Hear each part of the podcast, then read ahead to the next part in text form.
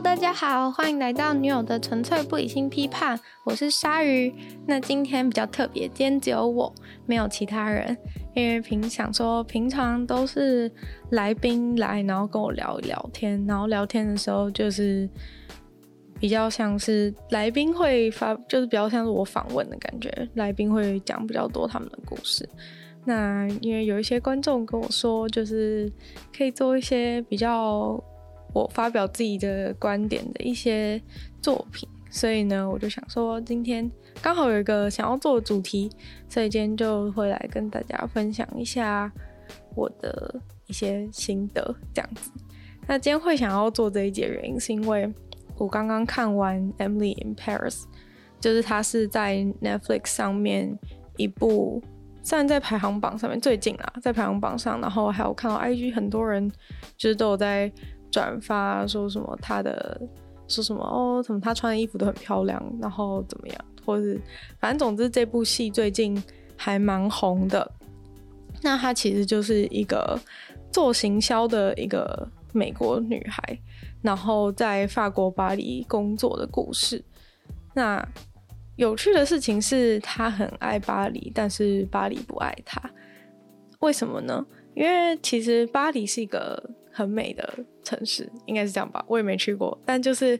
大家应该都有这样的印象。那 Emily 她在巴黎也很喜欢，就是也深深的爱上巴黎。但是巴黎并不爱她的原因，是因为在巴真就是在观光的话，你只会看到巴黎的美。但是她真的在巴黎生活的时候，就会遇到很多巴黎在巴黎的人，然后他们的想法就是跟 Emily 差非常多。然后那个天差地远程度是让 Emily 在办公室就是几乎无法生存，就可能她做的每一件事，别人都觉得很傻眼，就是完全就是想法差异大到就是做的每件事情都互看不顺眼，就是他觉得说哦，为什么他要这样做，然后他另一方觉得说，那你为什么要这样做？那种感觉是处在一个完全不能理解的状况。然后所以也就是如此呢，就是 Emily 在。巴黎工作就发生很多就是有趣的事情，但今天不是要讲美国跟法国的文化差异，因为相信就是懂这个的人很多，然后而我完全不懂，因为我既没有去过美国，也没有去过法国，所以就是我不想要做一个就是概括他们的文化差异的一个节目，就是让大家觉得说哦，美国人就是这样啊，法国人就是这样等等的。因为毕竟我就是真的不知道，然后可能剧情当中的 Emily 也不能代表所有的美国人，然后里面的法国同事或是他在法国遇到的一些就是很讨人厌的一些 店员，也不是代也不能代表所有的法国人或是巴黎人这样子。但反正呢，今天之所以想要做这一集，只是想要分享我看到就是在这个 Emily in Paris 这部戏里面，Emily 跟他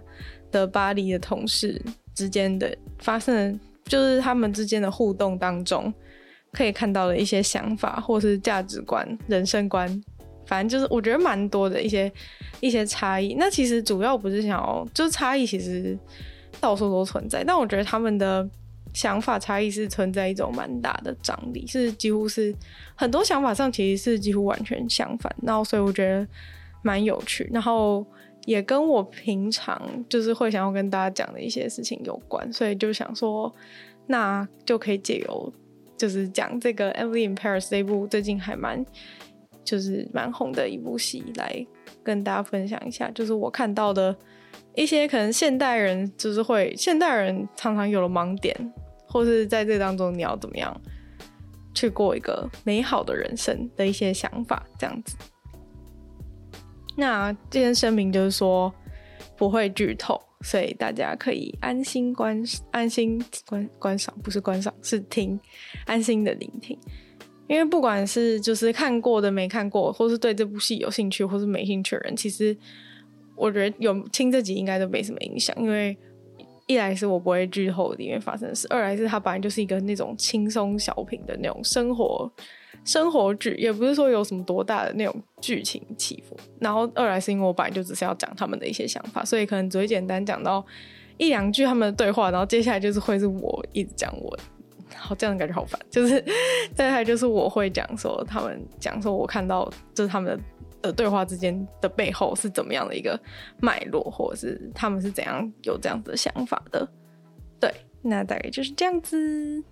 那有兴趣的话呢，就继续听下去吧。那今天第一个想要跟大家分享的是，你真的开心吗？这个主题。因为在《Emily in Paris》这部戏里面，Emily 被形塑的形象就是一个非常 positive、非常积极，就是对生活中每件事情都充满热忱，然后尤其是对工作，其实主要是对工作啊，就是对工作充满热忱的一个。哎，Emily 就是一个那种计划狂，然后就是很想要把工作每件事情都做好啊，在任何场合都想要都想着要工作，然后想着怎么样可以让自己的工作就是变得更好之类的。那相对来说呢，他在法国办公室的同事脸都蛮臭的，然后每天都是很厌世的在上班这种感觉。然后会想要讲这个主题，是因为在剧情当中有一段的对话，是他老板在老板他遇到他老板，然后老板非常生气的，也不是非常生气，就是就有点不悦，然后看着他就是满面笑容的走过来，然后他就跟 Emily 讲说：“你可以不要再笑了吗？因为。”一直就是觉得他一直笑很烦，就是问他说，就是今天我们那么多工作，然后又有那么多重要的事情，如果搞砸的话就会很麻烦之类的。那为什么 Emily 你要一直笑？就是笑屁啊那种感觉。对，就是笑屁的感觉。但 Emily 就是永远都是那种挂着一个笑容，然后非常开心愉悦的准备上，准备迎接今天就是非常充实的工作，这样子。那这边其实就是 Emily 看到老板面对老板这样的反应，他是那种非常不可置信的，就是他会觉得说，怎么会有人问这种问题？我就是一直都很开心啊，就是 Emily 的人生基本上他一直都是用这个态度在面对的，但他就没有想到说，哦，怎么会有人问我说你怎么那么开心？这种感觉，Emily 对于这样老板这样的想法也是觉得非常傻眼。那老板对于他就是一直在那边笑屁，就是也是觉得很傻眼，就是互相。这中间其实背后是一个，背后是一个很有趣的事情，是就是 Emily 她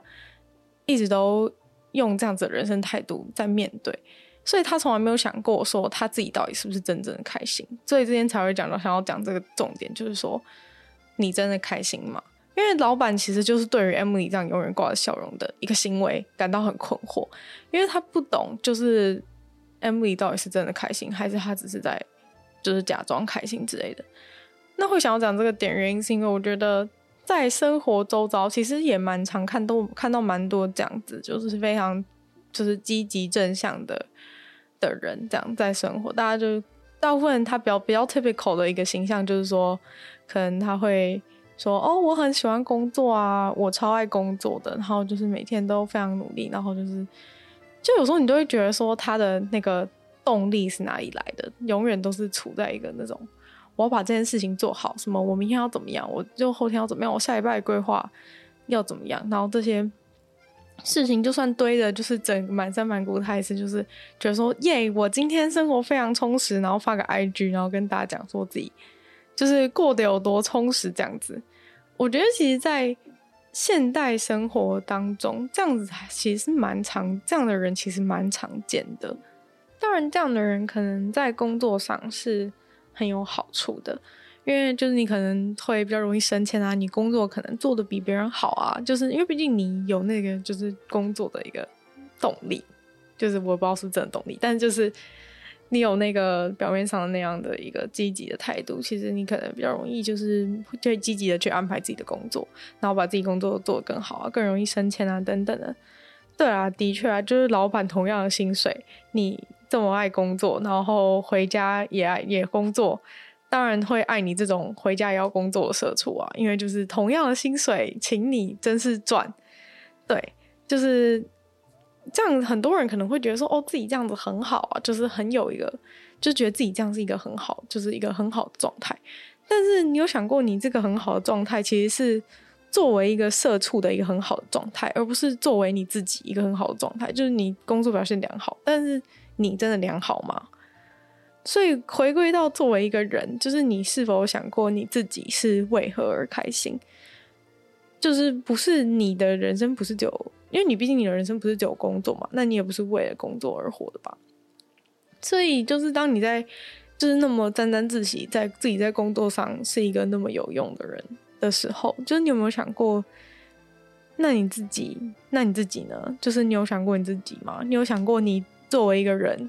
吗？还是你只是一直都把自己当成是一个社畜？我觉得这这是很多现代人都有的现象，所以才会想要把它拿出来讲。因为我真的观察到很多人就是非常努力的，我不知道他是不是很努力，但是就是都把工作当成自己非常重要的一个成就，或是或是一个生活目标的一个来源。就当然啦，你这样子的话，可能你就是会哦，每天就是会想要哦有一个目标。当你没有其他目标的时候，你可能就觉得哦，这工作就是。我的目标啊，等等，你可能觉得没有什么问题，然后反而会让自己更认真的去工作。但是，其实这个某种程度就有点像是一个自我欺骗啊，就是可能是为了让自己可以比较顺利的去面对自己每天要去工作的事实。要不然，如果可能你没有这样子的想法的话，你就没有办法。每天早上都起床，然后出门，然后到工作地点就是报道这样子，所以有可能只是为了顺利的面对工作事实。但是其实你说服久了之后，你就会真的开始相信，说服久了之后，你就真的开始相信自己是想工作的，然后就是觉得说，哦，对对，这工作就是我的宿命那种感觉，就是很像从大学毕业以后，你就已经。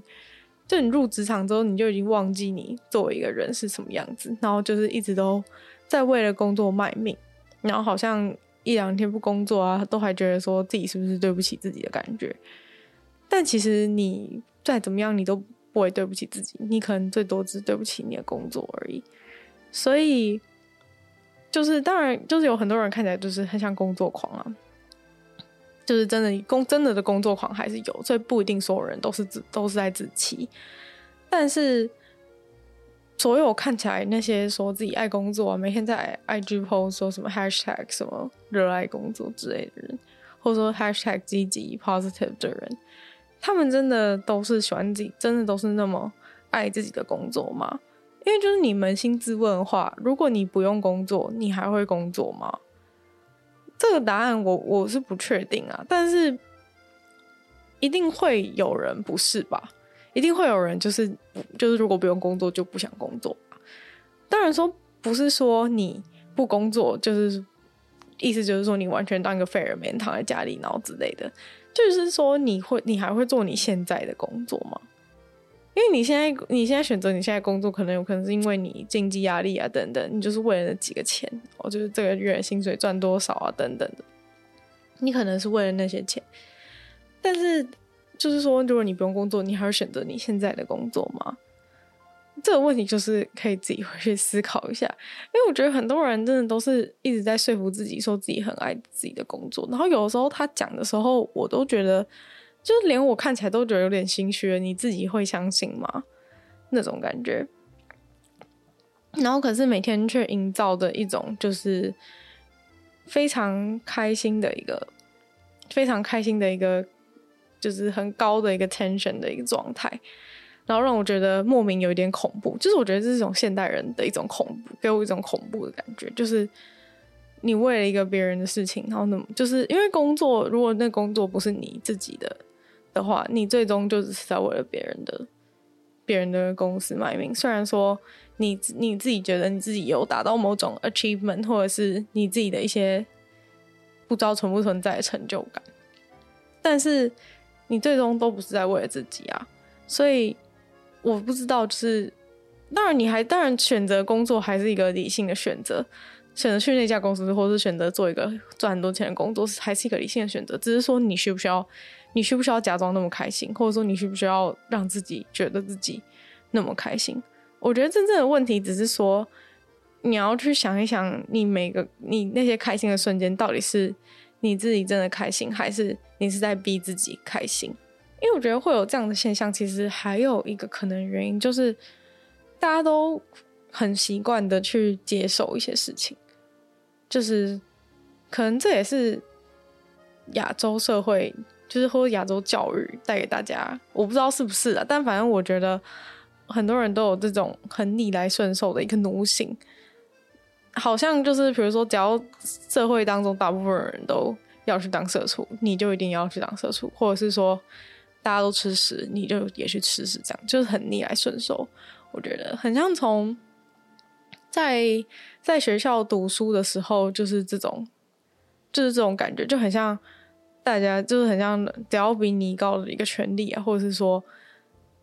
世俗，大部分人都这样做，大家就是会没有，就是会没有理由跟着做，然后尽可能在这个痛苦的过程中，把自己活得比较快，就是假装自己比较快乐，这样的感觉。问题感觉就是你要一直去，你会一直去一味的接受一些事情，就是接受现状，应该这样讲，但。大家有没有想过，就是到底为什么一定要接受这个现状？就是你有想过，你有为自己考虑过吗？就是你有为自己考虑过，说做做这件事情真的是对自己好的吗？真的是我要的吗？但感觉大家都不会去想这个问题，就是哦，大家说那样好或怎么样？可能是因为一个群体意识的一个作祟，就大家都会觉得说，哦，既然大家都这样做的话，那那我这样做应该也是对的吧？的那种错觉，我觉得蛮恐怖的。就你有没有想过说，其实那些别人觉得对的事情，是你不一定需要，你不一定需要去遵守的。对啊，这种时候就是大家就会说，就是你你接受这些现状啊，然后在这些现状当中苦中作乐啊，才是一个比较容易生活的一个方式嘛。就是要不然，如果你每天什么事情都反抗啊，什么事情都有意见，什么事情都要批判的话，那你生活要怎么过下去？就是每天一直在那边，然后就被别人贴上一个就是为反对而反对的标签。对，就是我小时候也被贴过这个标签，但是不重要。我只想要讲，就是说，就是大家会，就是对于你的反，就是这些刚刚讲的那些话，就是说，要是你每天都一直在那边批评啊什么之类的，有意见什么的，你的生活要怎么过下去？这就是，这就是我们的社会当中，你的老师，或是你的爸妈，或是整个世界，就是。从小就一直灌输你的一个想法，就是说，你要是整天都什么都有意见的话，你要怎么生活下去？然后，所以从小就抹杀了你对事情有意见的一个可能性。但其实你的意见是很重要的啊，因为这是你的人生。但是他们，但是可能就是为了为了就是教，就是当学生的时候，他要管你管理方便啊等等，或是一直担心你会做出错的决定，这样子一个。我不知道为什么要有这样的一个想法。当然，就是人都会做错决定，就算你长大，你还是会做错决定。但是你不要让他做决定，并不会阻止他以后做错，做就都做决定都会是对的。对，然后反正就是因为在这样子的一个情况下，就是你根本忘记你有有意见的权利，因为你就是一直被教导说，就是不要有意见啊等等的，所以你就只会就是很容易就是一直逆来顺受，就是反正发生什么事情我就。我就接，我就先，我就哦，可能也没办法，然后接受他，然后接受他之后，接受他之后，你就是，你就是自己想办法让自己快乐啊，就是这种很很阿 Q 的一个心态。当然说，如果今天现状是真的完全不能改变，或者是说只能这样的话，你这样做的确是一个让自己就是在现状当中比较开心的一个方法，没错，没有要反对这一点，但是。也也是有别的可能性，是你可以不要这样啊，但是就是仿佛所有人都是在那个框框里面，就是觉得说，哦，我只能在这个可悲的，就像你的一只鱼在那个鱼缸里面，就是你已经被关起来，然后，然后你就是觉得那里有个，就是你觉得你在一个鱼缸里面，哦，我就是只能在这个鱼缸里面，所以我只能想办法在这个鱼缸里面找一个比较好的一个生活方式，但其实根本就是可以出去啊，就是门就在那里，但是你就是你就是不敢出去，因为。洗脑的教育太成功，就让你觉得你你让你觉得你只能在这条路上面走，你没有其他选择，你只能工作，你只能在工作当中假装自己很开心，然后假装自己是一个开心的社畜，这种感觉。在这边我就发现一个很有趣的现象，就是在小时候在读书的时候，几乎很少人会自己讲说我很喜欢读书，因为在这个情况，在你是在读书的阶段当中，就是会有不断会有一大堆一狗票人，就是整天跟你讲说，就是你必须要读书啊等等，就是在做一个逼迫你，就是鞭策你的一个行为。所以在这个阶段当中，你完全不需要假装自己很喜欢这件事情，因为你不需要，你不需要假装，你也没有选择，就是。就是会有人一直逼你读书，但是等到你长大以后，你开始工作的时候，就没有人逼你，就没有人逼你了。但是其实你的奴性已经养成了，所以呢。就是当你开始工作之后，你就要一直，你就已经陷入一个魔咒当中。就是你要一直说服自己说：“哦，我现在在，就是这个工作是我自己选择的，我为了这个钱啊等等，就是我有获得钱哦。”然后一直说服自己说，自己的工作对自己很有意义，我的工作能够改变很多人的生活等等的，就是一直疯狂说服自己。就是因为等到变成你自己做主的时候，就是你没有一个。更高的权利去嫁祸你这个选择的责任，所以呢，你就只好一直说自己，就是一直说服自己，自己很喜欢工作这样子，然后在工作当中，就是就是无限放大发生的每件好事，然后无限压抑发生的每一件坏事，自我欺骗就是在这当中产生的。因为到这个时间点，你已经想不出一个一个真正为你自己的。理由，或者说你根本从来没有想过任何一个为自己的，根本没有从来没有考虑过为自己的任何一件事情，所以呢，你就是要开始自我欺骗，说，哦，这个就是对我最好的一个选择，等等的。但听到这里，你可能会讲说，就是我在面就是批评了那么多。之类的，到底有什么？到底有什么其他的解决方案等等的？不然我就是要成为那个大人口中说什么什么事情都为反对而反对的那个人。所以我现在就是要跟你讲说，其实就算你不去改变自己生活的一个现状，你还是有其他的 solution。其他 solution 就是说，你可以不要那么开心，你可以不要那么开心啊，你可以不要一直假装自己很开心啊。就是就是你可以去扪心自问，你自己到底你到底真正的状态到底是什么，然后就接受这个状态就好了。就是你可能觉得说，这哪是一个解决方案或怎么样？但是光是接受，就是用接受的心态，就已经比你自我欺骗，然后假装自己很开心的一个状态好很多了。我其实不知道为什么，但是我发现大家都比起就是假装，比起假装自己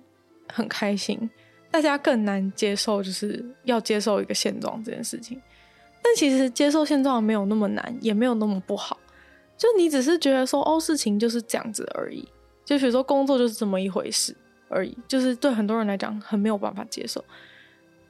对，但是我是不懂。但是这是其实是一个很好的方式，因为当你这样做的时候，其实你心里的负担是会少很多的。为什么我会说接受事实就是心理负担比较少呢？因为接受事实其实是比较轻松的。你可能在工作上啊，或是怎样，就是你可能会遇到很多，你可能会遇到很多就是负面的事情，就是可能被骂或怎么样，或者很多无力的事情啊等等的。就是工作场域本来就是一个充满负能、负面能量的一个地方。然后在这个时候，就是这样讲好了。假设你在你接受这些负面情绪，然后你现在的心情是心情指数是负一百好了，但是你为了要假装自己开心，你必须要把自己的你营造出来的那个开心程度可能是一百好，所以你必须要把你的心情从负一百拉到一百，然后这中间呢就有一个两百的差，两百的一个差距，就是很像，就是很像一个心情指数的一个位能，就是你你不可能就是平白无故的从负一百变成一百，你从负一百变成一百，一定要经过，一定要有一个一个，一定要有一个力。来使它从负一百变成一百，这样它才能够，就是这个两百不可能无中生有嘛。就很像说，你今天假如说你吃一个冰淇淋，然后心情指数可以加十分，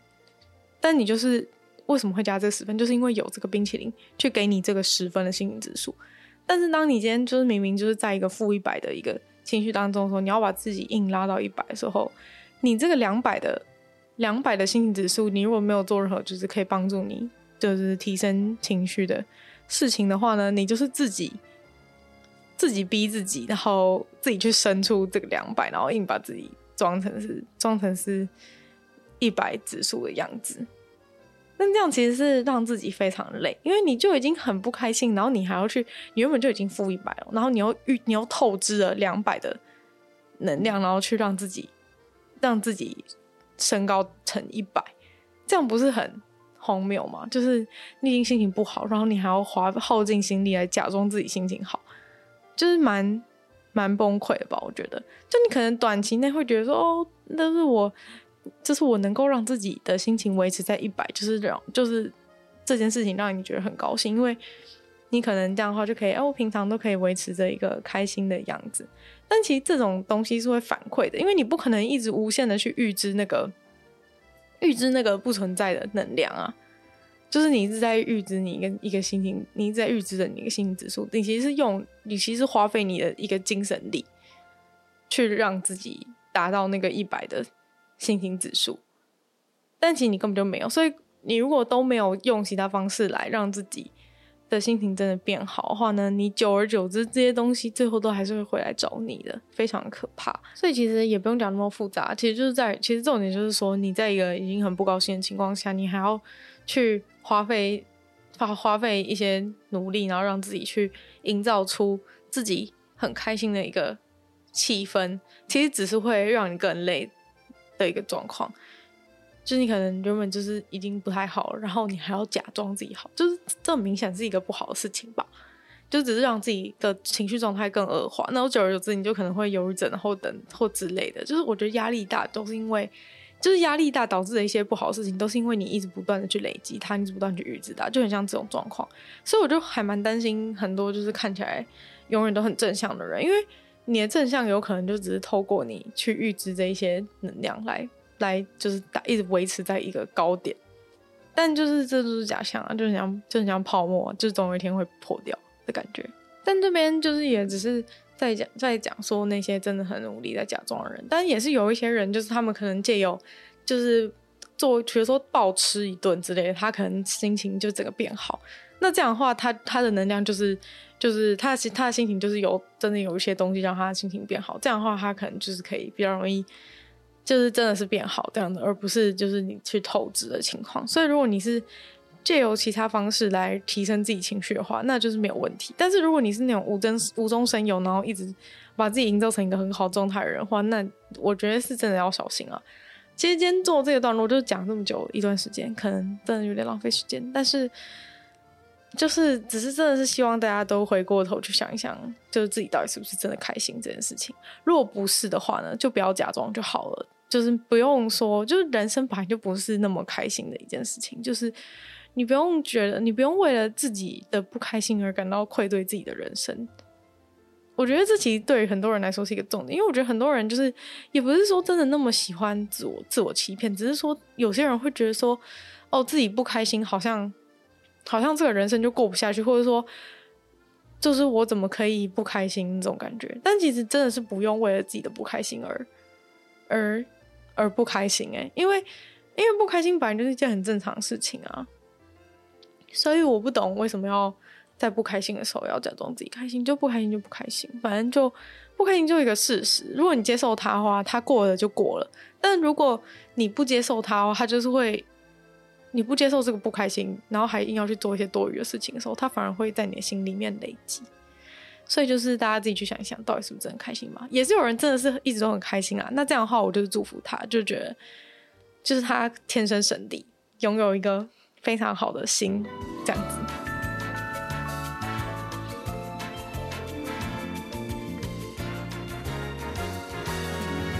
那接下来是第二个主题，Happy Ending 是不是在害你？那在 Emily in Paris 当中，Emily 似乎总是期望一个美好的结局，或是。不管是发生什么不好的事情啊，或是怎么样，他就是都会觉得说，比如说今天发生什么不好事情，他可能就会觉得说，哦，明天那其实明天会更好，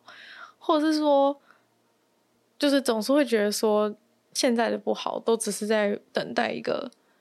未来的更好的那样的心态。但是在就是看到这样 Emily 这样子的一个心态的时候，法国同事就是回应，就是说，就是受美国的。剧、美剧啊，或是电影影响太深，这样的感觉。我觉得其实台湾人某种程度上也是受美剧啊跟美国电影就是荼毒蛮深。当然，就是那些电影啊或是美剧啊都很好看之类，我知道，就是我也有看。但是其实他一直冥冥之中在让大家都有一个 happy ending 的幻想。我觉得是这样，就是大家都会有一个。美好的一个 fantasy，因为看了这些的话，就是你可能会觉得说，就是你虽然知道那是假的，但是你看多了，就是会觉得说，总会觉得说，事情最后一定会变好的，然后之类的，就是你都会充满这样子的一个一个想象。但我觉得这当中就是一个就是一个希望吧。这当中很重要的一个关键就是希望，就是 happy ending 的魔力就是在于说，其实这个 ending 有可能永远不会出现，但是你就是因为你有这个 happy ending 的一个希望，所以你可以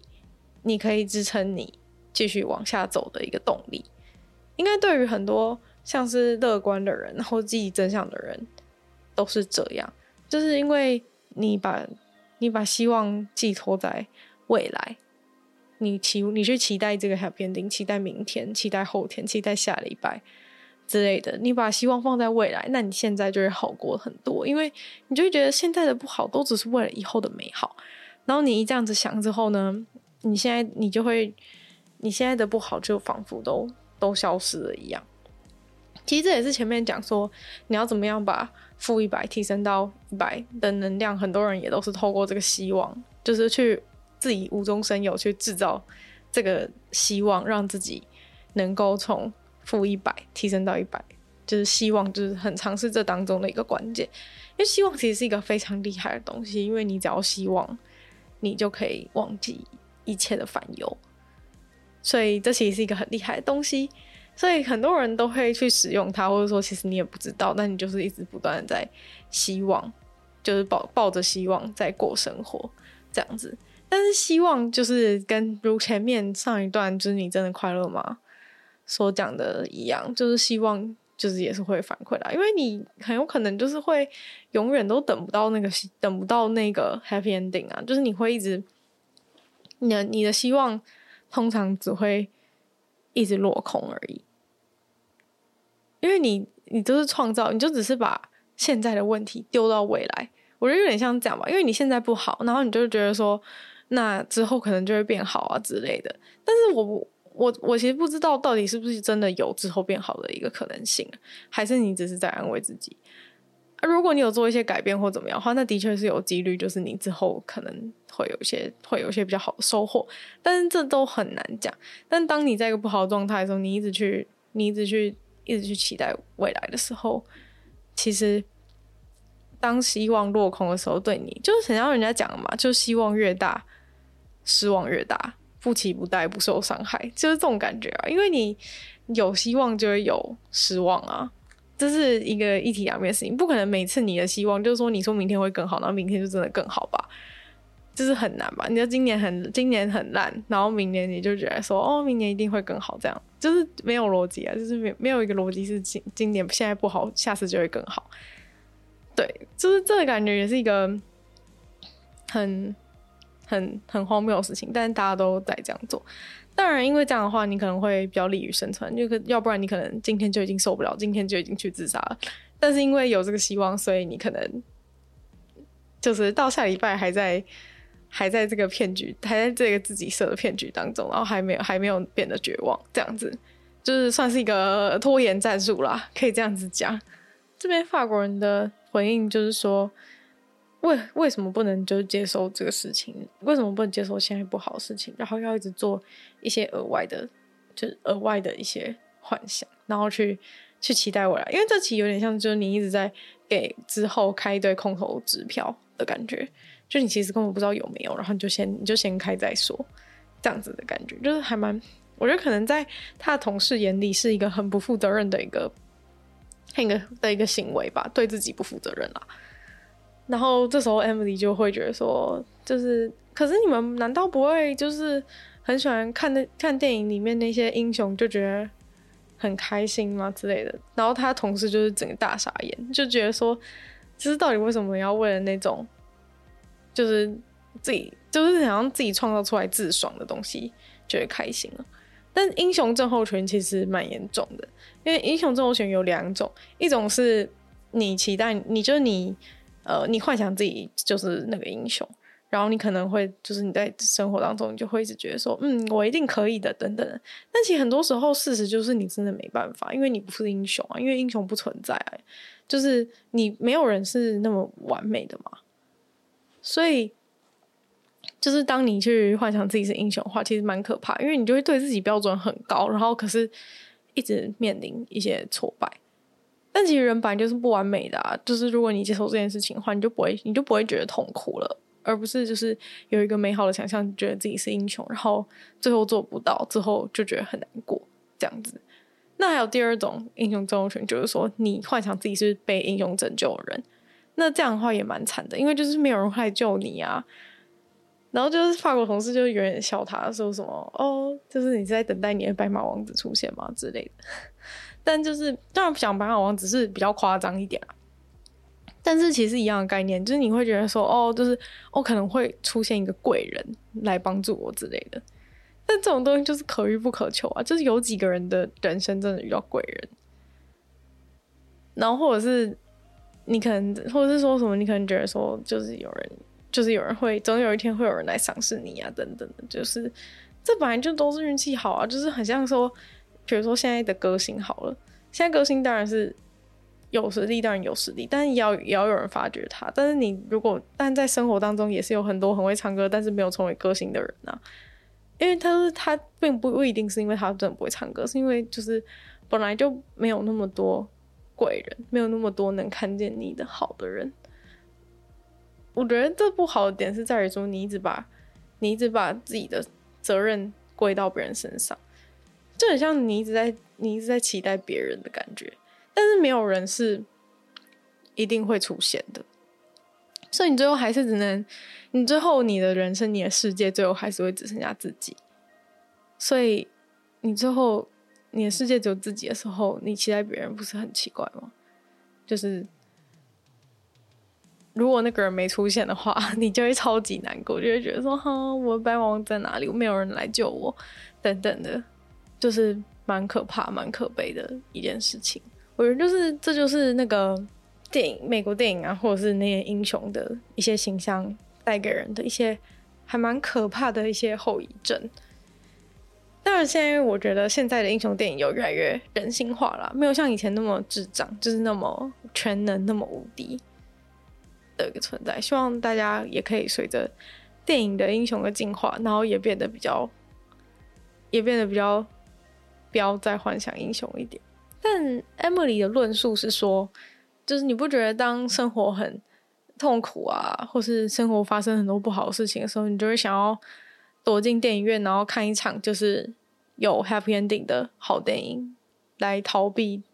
就是生活中不好事情这样子的感觉。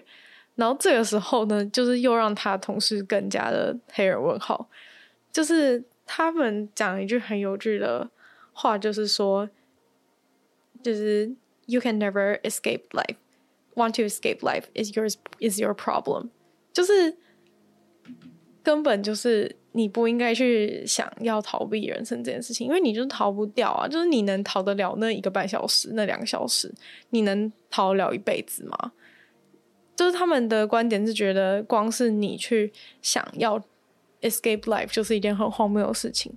因为你不需要去逃避啊，你只要接受就好了。但其实回到同样的问题，那么你之所以没办法接受，也是因为这个，也是因为这个电影啊，就是因为你看太多这个了，所以你才会觉得，你才会觉得说，哦，是事情就是这样才是美好。我觉得是一个你对美好的事情的标签，就你把那个。你把那个生活的美好的标准设得太高，因为你看你你相信了这一套，你看太多这些东西，你就会觉得说哦，这才是美好。但是有没有可能你其实现在的现实就是，其实有有可能现实就是美好的，但是因为你看太多虚幻东西，而导致你没有办法接受现实的状态。所以我觉得这中间有个很有趣的事情，就是他因为就是 Emily，他因为就是因为这些电影而有这些。有这些乐观、积极、positive，然后有希望的一个人生观，但却又因为就是在他负荷不了，在他负荷不了生活的现实，然后不愉快的时候，又躲进电影院去逃避，然后再继续看那些东西。所以我觉得这还蛮好笑，就是它就是一个一个恶性循环的感觉，因为你你你一直去你让自己相信的那些不会发生的事情，然后之后你在现实当中。就是充满了希望去期待那样子的结果，但期待不到的时候，然后你又回去继续接收那些你自认为的一些正面能量等等的，但是会不会那些正面能量其实是在害你。这就是为什么这一个第二个主题它叫做 Happy Ending 是不是在害你？因为我就是觉得他的状况就有点像是这样，我不知道其他人或是在听的各位有没有这样的状况，就有可能是你自己把你自己有了错误的期待，然后你才你才在抱怨说为什么生活是这样。但是有可能生活本来就是这样啊，是你看了那些东西之后，就是欺骗自己说生活应该是那样，或者说你自己，就是你给自己给，就很像你养了一只，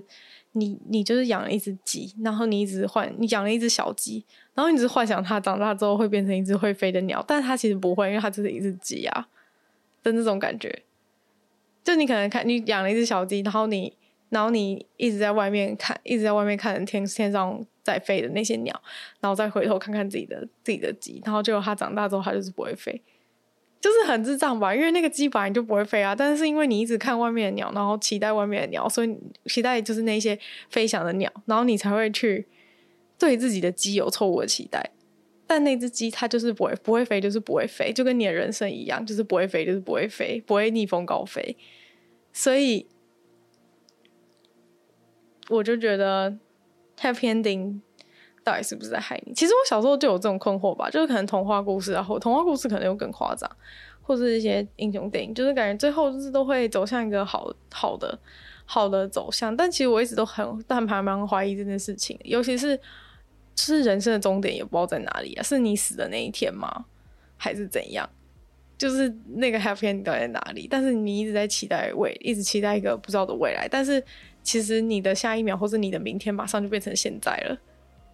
但所以其实是有一点危险的吧？因为你你你一直去开一些支票，然后等到到那个时候说，哎，我没有哦，没有发生，完蛋了，好事没有发生，完蛋了那种感觉，好像还蛮惨的吧？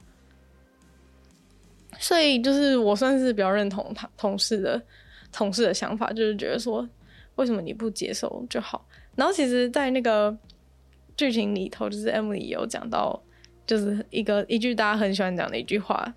就是好像是念就是是 s e l l a V 嘛，反正就是说什么这就是人生嘛，这句话的意思。但其实他讲这句话的时候，他根本没有他根本没有接受这就是人生的一个事实啊，他只是就那种把它当成是一个 hashtag 在用的感觉，就是他没有接受，他只是他只是就是。觉得这句话很吵，然后就在在不好的时候就可以讲这句话。但是我觉得他可能也有随着在在巴黎的生活的过程中，有渐渐的有一些小小的转变。虽然说可能很少啦，但是这边只想要讲说，就是一个就是 happy ending 的文化到底对你有一个多可怕的伤害。所以大家可以自己想一想啦，想一想自己到底是不是真的对生活有错误的期待。其实我也不能说谁错误了，但是就是你可以自己从自己的生活当中去验证你的期待是否太高了，或是你的期待是否不切实际等等的，就是可以自己去衡量。当然，这没有一个标准答案，有可能有的人的人生就是他期待的事情真的都有发生，那这样的话就真的非常的棒，非常的美好。但我相信大部分人应该没有这么幸运。但总之呢，就是大家可以去想一想，是不是真的。有时候给自己太，就是你这些希望啊，其实冥冥当中也会成为自己的压力。就是你会，就是当你说明天会更好的时候，明天就已经成为一个压力。因为要是明天没有更好怎么办？所以，是否该把希望的坏习惯拿掉了呢？我会这样推荐啊。但是，也许对有些人来说，希望是很必要的事情。要是没有希望的话，他就活不下去，等等的。但我是推荐，就是我觉得今天整个节目都是在推荐大家接受一些事情，因为接受接受现实其实并没有大家想象的那么可怕。接受现实的话，真的会轻松很多，因为你不需要在你不需要在就是好事没有发生的时候有落空的感觉，然后你也不会一直。也不会一直期待一些过好的事情，然后导致你怀疑，就是导致你一直觉得现在的生活是不好的。但也不是说真的完全不能有希望啦，因为有时候希望可能还是一种乐趣或是动力吧。但我觉得至少就是不要把希望画得那么大，或者是说不要就是就是把希望当成你逃避责任的的一种方式。我觉得这样的话就会有点走偏。但当然，如果你很享受这个过程，或是你很享受就是把饼画得很大，然后没有没有没有实现也没关系的话，其实也没关系。我觉得这其实还是一些个人选择，只是在只是可能比较少人会就是推就是推荐推荐接受现实啊，所以才会想要跟大家推荐这样子。希望大家可以就是有除了希望跟乐观以外。不同的选择，这样今天的节目就只这个目的，就是希望大家在这个在这个环境之下什么的，就是可以不用那么的随波逐流，就是大家爱希望你也爱希望，就其实真的是不用希望。好了，不要讲那么极端，但就是希望大家有有给有希望这个节目有给大家一个不同的不同的想法，然后如果下次你很难过的话。就可以想想看，或是来听一听，再重新听一听这一集，是不是其实根本没有那么难过，只是你期待的太好了而已。那今天节目就差不多到这边结束啦。今天是第一次就自己一个人录，但好像还是有，我不知道这样会不会太长，大家会不会有点觉得太无聊了？但反正今天就想说试试看，就是讲一讲自己的观点，看大家会不会有兴趣。如果反应好的话呢，之后可能就也还可以再继续做下去。如果不好的话呢，就看我的心情 有没有心可以继续，就是有没有心，就是在继续做这这样子的单元这样子。那今天就到这边啦。那一样，如果喜欢这个频道的话，可以追踪啊，然后也可以去 YouTube 订阅我频道。然后喜欢我的话，可以追踪我的 IG，会分享好吃的东西，或者是看我平常在干嘛。